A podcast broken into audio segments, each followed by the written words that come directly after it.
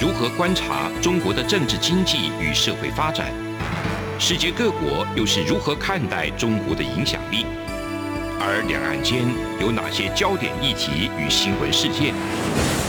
深入解析，多面向的透视中国。欢迎收听《这样看中国》。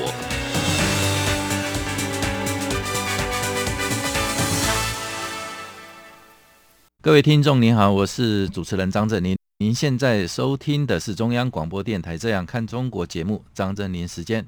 今天我们节目要谈的一个主题是这个中国对周边海域或者说区域地缘政治的一个安全等等控制一个动作非常的多哈。那现在国际整个看起来反弹的力道也不小。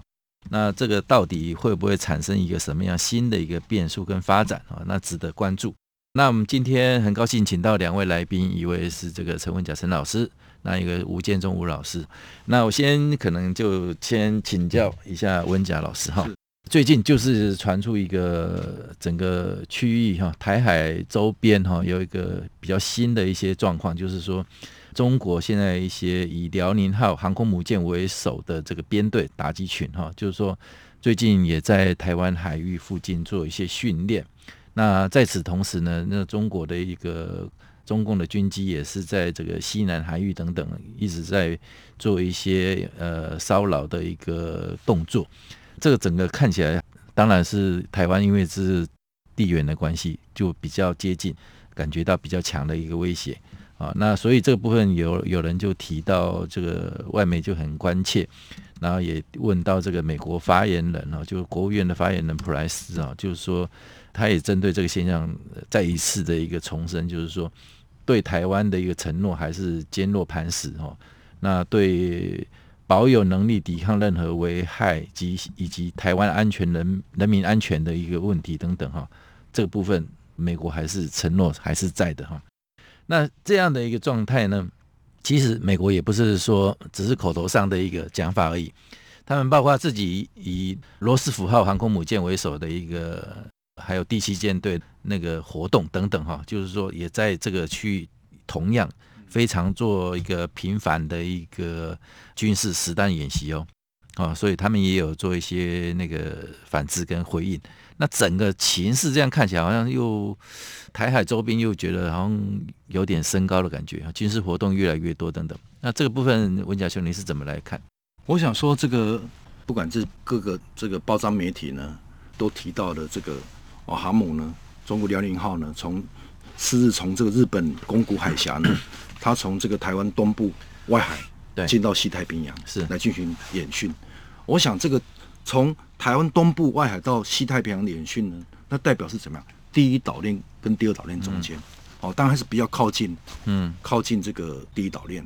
那我在想一个事，就是说，我就几个层面来看它的这这个动态，还有它的意涵。嗯，第一个呢，我想航母的作用是要做什么？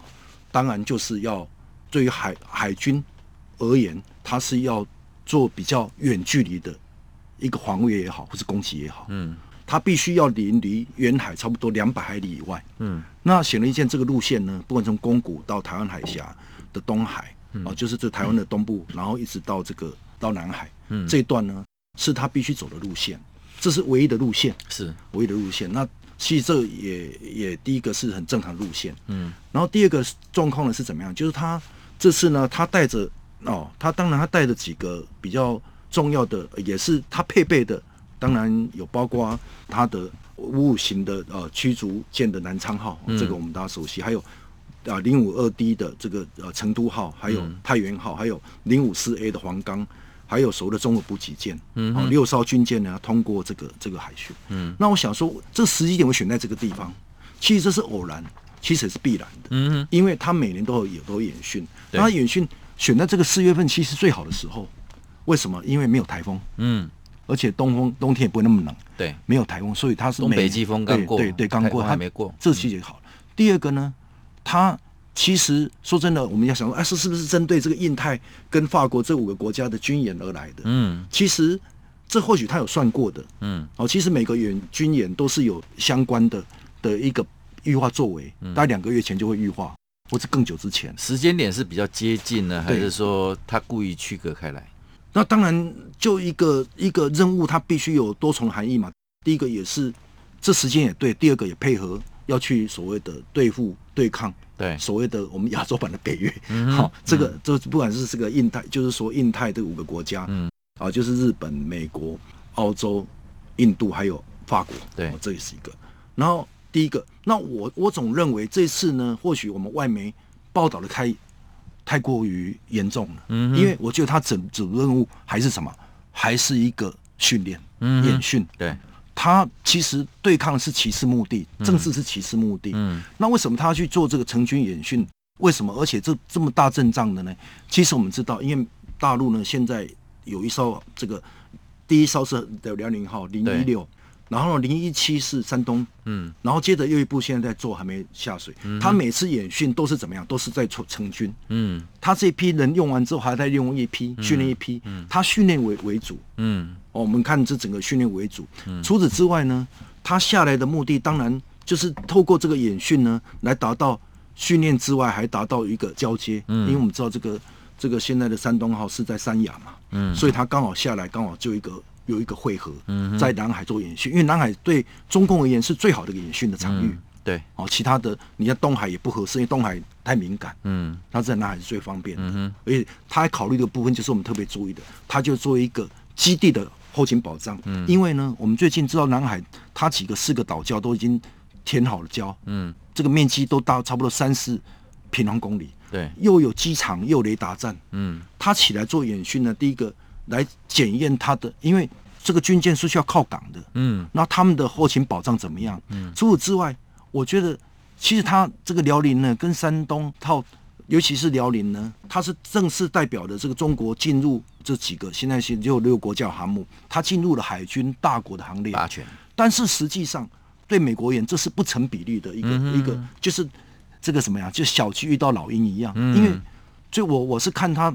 辽宁号最重要的一个地方是比不上美国的，就是它的燃料问题。嗯，它一两天都要加油。嗯，但是航母呢，美国是核动力的，核动力，它一次可以搞一两年。是，你去要去整的，你看那补给舰就是为了要加油。对，你看这么大的庞然大物来，然后呢，它的战力其实也是有限的。是，它战力也是有限，它歼十五也才放了二三十架。嗯，哦，没有像这个美国这个像雷根号，或是说。这个罗斯五号，哎，这么的庞大，嗯哼，所以我认为说他在演训的过程，以演训来代替，就是既能演训，嗯，然后呢又来怎么样，又来做演训，当然是一个成军，还有一个后勤保障，嗯，这个检验，嗯，除此之外呢，他也在意思说，你们这个在五个国家在在南海演训，我也来，对不对？来表示说我也是有人的，对不对？不要说只有你们在那弄，好，所以我想说有这几个意涵，OK。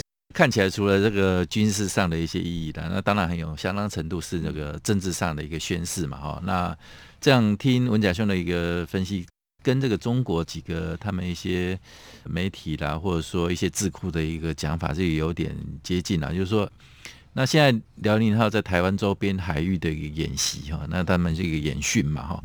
那中国已经现在已经也扬言，这个以后会成为一个常态。那这个讲这个常态的意思到底是明示呢，还是一个暗示？到底它的目的是什么？哈，这是一个可以解读。那另外，美国他们智库也看这一次这个罗斯福号战斗群在南海的一些活动，他也认为这个美军其实已经有在南海实战的部分有加强。那未来的一个次数呢，一年也可能会有一个数十次。那数十次这个次数看起来，这基本上也变成一个常态。啊，那边中国的航母哦，在这边活动是一个常态，演训是一个常态。那美国航母也是一个常态。那这样的一个对比跟一个局势，那台湾又应该怎么去自处，或者说怎么去看待这个问题？那请教建总。我想按照中共的宣传哦，他认为这个美国啊、日本啊、欧洲国家这些国家都是狼。那中共的这些作为，其实都只是在保护自己。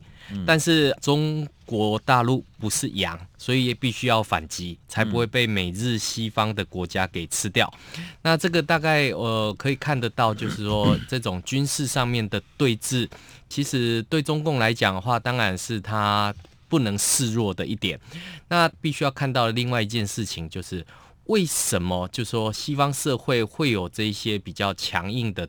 这些动作或反应，嗯，包含这个呃罗斯福号航空母舰进入南海。来执行啊、呃，这种航行自由，那甚至于我们也看到，就是针对这个中共军机这个扰台，甚至于侵入 ADIZ 的这个呃防空识别区的这样的一个呃侵扰的一个动作，那西方社会必须要提出强烈的讯号，什么意思？呃，我们都知道，所有的战争其实它的冲突都有可能是因为误判而产生，嗯、所以对于西方社会。对于中共的这些行为，其实必须要去释放出明确的讯号，不要让中共误判他的这样的行为是对的。所以我们会看到，包括了这个呃，从拜登政府上台之后，他积极的这个联络这些呃盟邦，重返多边主义。其实他的一些动作都是要告诉国际社会，让中共的这些行为不要误判。什么意思？过去里面，川普是比较强硬的，是那这个拜登对中共来讲，他认为这个可能会延续着奥巴马时期的政策，可能会是采取交往的一个情况，所以可能会对中共会比较软弱，或者是比较不会那么强硬，所以我们会看到，就中共就不断的去试探这个美国跟西方社会的底线。包含派出这个航空母舰啊，包括这一些军机扰台，甚至于订定了海警法等等。那我们会看到西方社会是很确定，也很明确的告诉中共不要误判。嗯，为什么？因为你这样是在破坏国际秩序。嗯。所以，我们看到美国跟日本、美国跟韩国，甚至于美国跟欧洲，其实他们现在都在放出一个非常强烈的讯号。过去因为战略模糊，所以让中共在南海里面这样为所欲为的填海造礁的一些。对。那对于台海这个破坏的这样的一个现况，如果美国再不发生的话，这样的一个现况有可能会被。突破，所以现在美国虽然没有用一个直接的一个动作，比如说跟台湾建交等等，但是他透过这种同盟之间的关系，比如说美台有签署海巡的一个合作备忘录，就告诉你这个美台的关系是非常紧密的一个部分。所以我觉得就是说。观察美国跟中国大陆的这些动作，其实我们应该要解读的是，美国从过去的这种战略模糊开始走向战略清晰的过程里面，其实就是要告诉中共一个非常明确的讯号：过去这种操之在我、这个为所欲为的这样的一个情境不会再发生。OK，那我们可以从一个故事啊典故来看了，就是说以前这个文革时期啊。中共那边有根据毛语录编写一个革命歌曲哦，就讲到说什么“东风吹战鼓擂”，哦，不是人民怕美帝啊，是美帝怕人民。那现在看起来，哎，两边这个风起云涌哦。那现在是到底是东风吹战鼓擂了嘛？哦，那到底美中到底是谁怕谁？这个也是非常有趣哦，那也颇值得玩味了哈。那节目进行到这里，我们先休息一下。这里是中央广播电台《这样看中国》节目。节目稍后回来。从两岸、国际、历史、文化与财经等角度透视中国的《这样看中国》节目，每周一到周五晚间九点三十分到十点在中央广播电台播出。如果您对《这样看中国》节目有任何收听想法或意见，欢迎寄信到台北市北安路五十五号，也可以透过电子邮件的方式。节目有两个信箱：二零二零 at rti 点 org 点 tw，或是二零二零零二零三 news at gmail.com。再次谢谢听众朋友们的收听与支持，请持续锁定每周一到周五晚间九点三十分到十点播出的《这样看中国》节目。各位听众您好，我是主持人张振林。您现在收听的是中央广播电台《这样看中国》节目，张振林时间。刚我们听完这个台海周边中国辽宁号航母跟这个美国罗斯福号航母的一些动向跟那个动态等等，它的一些背后的一些意涵以及策略等等。那我们现在再接下来看一个问题，就是说南海的这个区块里头。那刚刚那个文甲跟建中都有提到说，中国在这个南海领域这部分不断的去做一些填礁哈，或者说一些强化他们自己的一些港口的一些基础建设等等，手已经伸到南海非常深的一个地方。那这个问题前一阵子也是碰到这个话题，就是中国的一个海上民兵船，他们大概有之前大概有四五百艘这个的数量哈，那停泊在这个接近那个菲律宾海域的一个岛礁那边去嘛，那这部分菲律宾的一个总统发言人啊、官方啦、啊、等等哦，都曾经甚至他们那个。国防部长他们这里的一个反应，就非常强烈的一个语气来谴责中国，就包括呃菲律宾的国防部长讲到说，现在菲律宾不是傻子哈，你们中国什么借口说是一个气候因素哦，想要来靠港要来停泊等等，所以他说我们菲律宾不是傻子，我们自己捍卫主权是没得谈的哦，所以你给我滚出去，哦，这话也讲得非常的凶悍。菲律宾的那个总统发言人也讲说，中国船只是侵入啊，那这个侵入是会造成双方不乐见的一个敌对等等。那这样的一个氛围，就是说看起来菲律宾在这个部分也踩得很硬。可是之后又有一个状况，就是说那个杜特地他自己也有讲到说，哎，身段又有点放软，语气有点放软，说还是说两边还是一个友好的关系，那希望不要走向这一个一个比较紧张敌对的关系。那但是其实一涉及到主权的问题的时候，我相信呃国家跟国家之间是比较没得谈的哦。不知道建中是怎么来分析？在上一段节目里面，呃，就是我们有谈到，现在其实中共跟西方的这一些国家是有一些针锋相对的一个部分。嗯，那原本对中共来讲，这个最有把握的东协国家。基本上已经开始出现这个后院失火的一个情况。什么叫后院失火呢？因为我们知道，在这一次疫情里面，这个中共有捐了一些疫苗给菲律宾。嗯，那可是另外一方面呢，我们也看到这个中国大陆的这一些所谓的海上民兵的这一些船只，不断的逼近这个用中国的这个地名叫做牛二礁。对，那对这个菲律宾来讲叫做朱利安菲利佩礁。那就说对于这一些岛礁的部分是有它的领土上面的一个争议，那对中共来讲，他所宣称的就是哎，要因为要躲这些这个风雨的一个部分，所以这些渔船就靠泊在这个地方。那对菲律宾来讲的话，你这个就是入侵领土的行为，那更不要讲说这是一个入侵主权的一个行为。其实这个对台湾来讲很有既视感。为什么这么讲？其实我们会看到，像这个金门啊、马祖，这个常常有大陆的船只、抽沙船啊、渔船啊，一下子就把整个岛包围起来，整个包围起来。那现在菲律宾其实也是呃，就是遇到这样的一个情况。那过去里面其实呃，对于中共来讲，他也常常宣称这个南海都是他的。是那。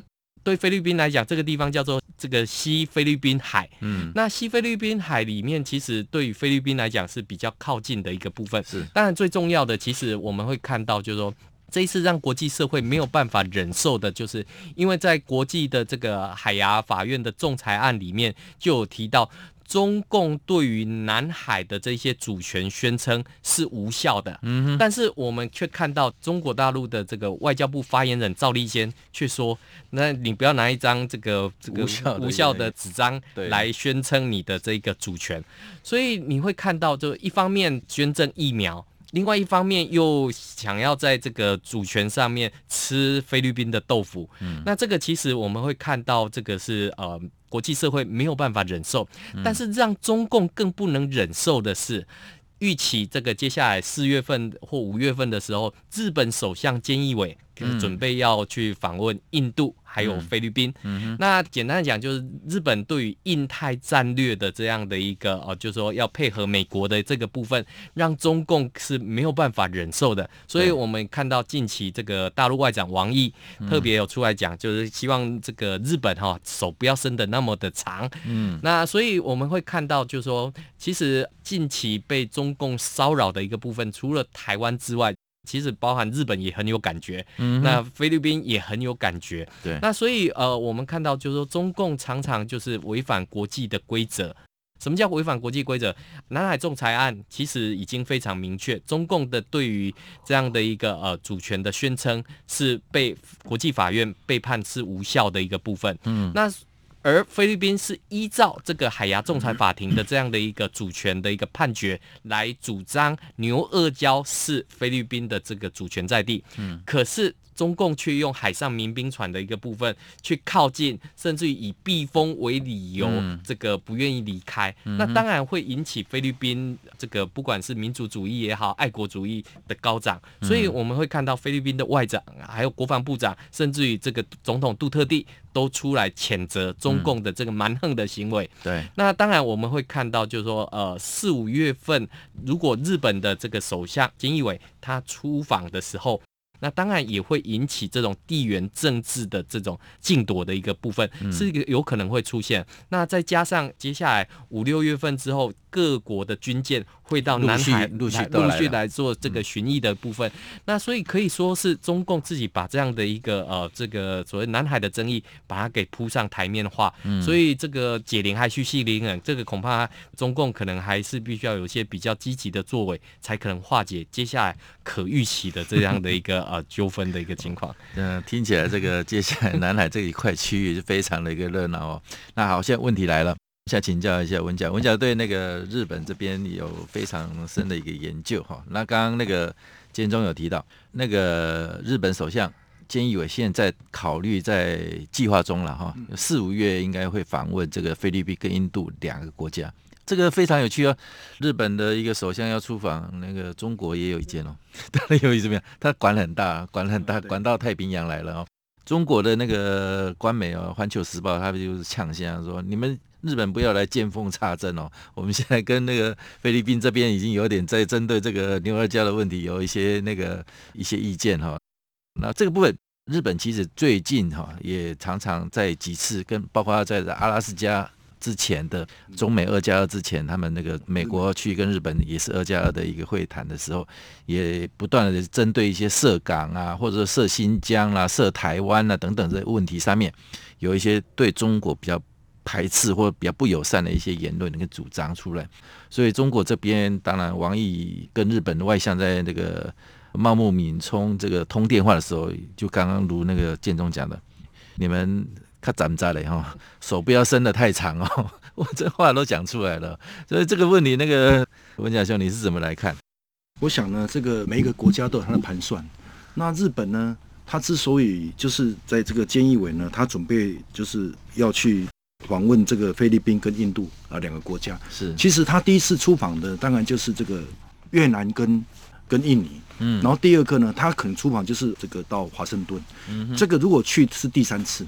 那第三次显而易见的呢？那当然去印度，他当然就是在印度战略。但是菲律宾呢，他会现在会出手来去找菲律宾的一个最重要的因素，因为呢，就是老共在二月一号实施了海警法。是。那这个海警法呢，这个已经怎么样？已经严重的去侵犯了所谓的东海跟南海的每个这个周边国家的主权。嗯。哦，尤其你看这个民兵呐、啊，不就是武警一个军队。能够装备武器，然后去巡历这个所谓尖阁群岛钓鱼台。是。那当然，日本呢，它有这个问题，这个问题存在。相对看到菲律宾这样，他当然要去连横。对，对不对？就说，哎，我们是等于说是这个为了人以群分，就是我们都是受到都都，都有一个坏邻居了，都坏邻居，这叫地缘。刚刚这个这个吴老师所讲的，就是一个什么？一个地缘政治下的产物，我们可以选择朋友，不能选择邻居。所以我们共同恶邻居的时候，我们当然要联合起来，嗯，看是怎么。因为这个菲律宾呢，是是属于遏制这个南海的这个很重要的一个出口，是。然后呢，这个钓鱼台是东海，所以它两个呢来做一个有效的一个整合。嗯，那中国听了当然就会不爽了。为什么？尤其呢，刚刚这个主人提到说这个二加二哦，日美的呃二加二。在二月十六号所召开的二加二，那其实他们就直指中国。中国呢，他用海警法来破坏日本的领土主权。那当然，他是从战略的这个模糊变清晰。本来是这个日本呢是安全靠美国，经济靠中国。他显而易见呢，他为了这个海警法严重影响他的主权，他自然而然他要提出什么？提出战略信息，我就是要巩固跟日美同盟，来共同来防御中国的这个用用海警法来。破坏他们的这个所谓的这个现在的本身钓鱼台东海和平，而且我们知道从东海经过台湾海峡到了南海，甚至到了这个马六甲海峡这一段呢，是日本的生命之线。是，所以呢，一旦这个中共的海警法或者他的霸权，如果真的是侵入侵到这个地方了，侵犯到他们，他们自然也有危机感。那相对的，菲律宾有危机感。嗯，其实我们知道，这个中菲呢，他们从哪里呢？从这个二零一二年的这个黄岛礁，嗯，冲突到现在，其实南海的主权一直他们是潜在的一个问题。嗯，但是这个杜特利起来呢，为了为了要去讨好中国呢，其实有时候他对这个对南海的问题，他也是隐忍。嗯，到最后他也是有感于老共透过所谓的台警法的部分来主张他的海外的一个力量。嗯，那自然而然呢。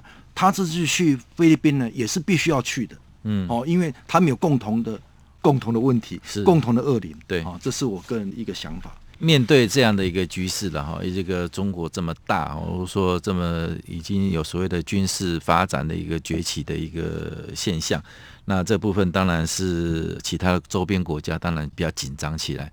那形势就逼得他们非得做一些联合，或者说一些合作，哦，都有可能哦。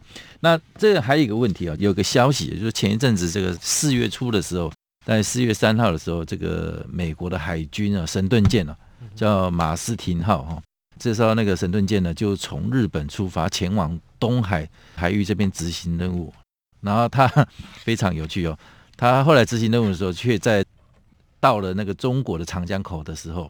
他就停在那里，哦，停在那里就不动哦，就说这个这非常有那个一种所谓的一个呃威胁性啊，或者说有一种挑衅的味道啊。那这边也有人在解读啦，就是说那个美国军舰长时间停泊在长江口，它是到底要干什么？中共的那个官媒他们也自己做一些解释哦，他们自己研判，这美军的目的可能是有三个，一个是第一，当然就向中国示威嘛，哈，那第二。可能要试探中国的一个反应啊，说为下一次中国这个军港啦或军事设施附近，如果美国军舰如果去停泊的话，做一些试探啊等等啊来看中国的反应。那第三是不是在诱使中国来动手？哦，那动手的话，就是有时候两边呃有一些状况哈，就是说卯起来的时候，就会有一些你说。擦枪走火也好，或者说或者说小规模的一个冲突可能就会发生哦，所以他们自己也非常的一个紧张。那那事后看起来双边也没有再做进一步的动作了啊，但是显然美国神盾舰的一个动作，还有这个中国的自己的一个对这种动作的一个反应、探讨等等啊，都非常的有一种论述，或者说有一些研究啊。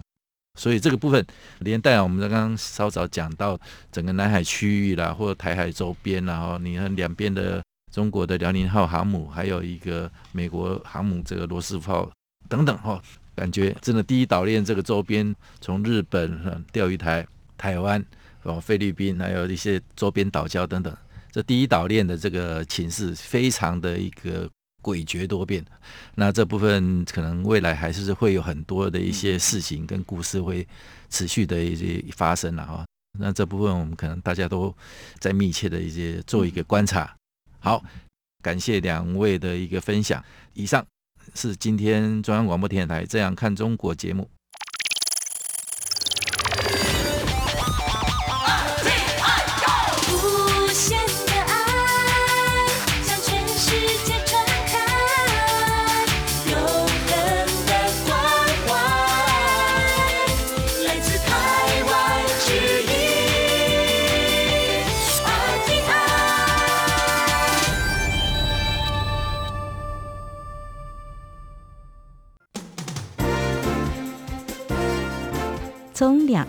国际、历史文化与财经等角度透视中国的《这样看中国》节目，每周一到周五晚间九点三十分到十点在中央广播电台播出。如果您对《这样看中国》节目有任何收听想法或意见，欢迎寄信到台北市北安路五十五号，也可以透过电子邮件的方式。节目有两个信箱：二零二零 at。R t i 点 o r g 点 t w，或是二零二零零二零三 n e w s at gmail dot com。再次谢谢听众朋友们的收听与支持，请持续锁定每周一到周五晚间九点三十分到十点播出的《这样看中国》节目。